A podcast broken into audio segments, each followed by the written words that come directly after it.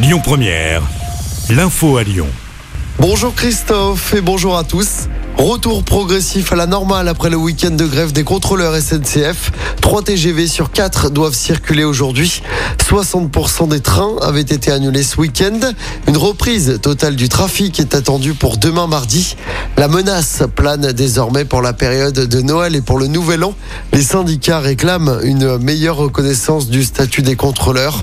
Des rencontres sont prévues dans la semaine entre les syndicats et la direction de la SNCF.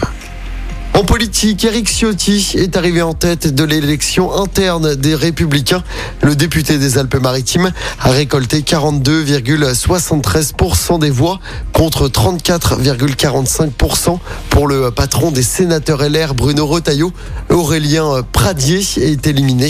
Le second tour aura lieu dimanche prochain. Eric Ciotti est en mesure de faire le rassemblement autour de lui. C'est ce qu'a dit hier soir sur Twitter Laurent Vauquier, le président de la région. J-4 avant la fête des Lumières à Lyon et le réseau TCL s'adapte pour l'événement. Les quatre lignes du métro seront prolongées jusqu'à 2 heures du matin de jeudi à dimanche. Les parcs relais seront ouverts jusqu'à 3 heures du matin. Et comme le veut la tradition, l'ensemble du réseau TCL sera gratuit le 8 décembre à partir de 16 heures et jusqu'à la fin du service. Dans l'actualité locale, ce nouvel accident mortel sur les routes près de Lyon. Un motard de 60 ans a perdu la vie. C'était hier en fin de matinée dans l'Ain. L'accident s'est produit à Saint-André de Corcy. Une moto, un véhicule utilitaire et une voiture sont impliqués dans l'accident. Les quatre occupants des autres véhicules ont été conduits dans un hôpital à Lyon en état de choc. Une enquête a été ouverte.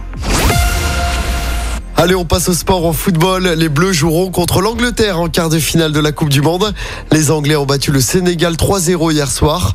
Un peu plus tôt dans la journée, l'équipe de France avait battu la Pologne 3-1 grâce à un but de Giroud et un doublé de Kylian Mbappé. Giroud est désormais le meilleur buteur de l'histoire des Bleus avec 52 buts. Il devance Thierry Henry d'un but. France-Angleterre, ce sera samedi soir à 20h. À suivre aujourd'hui la suite des huitièmes de finale de ce mondial. À 16h, Japon-Croatie. Et à 20h, le Brésil jouera contre la Corée du Sud. Écoutez votre radio Lyon Première en direct sur l'application Lyon Première, lyonpremière.fr et bien sûr à Lyon sur 90.2 FM et en DAB+. Lyon Première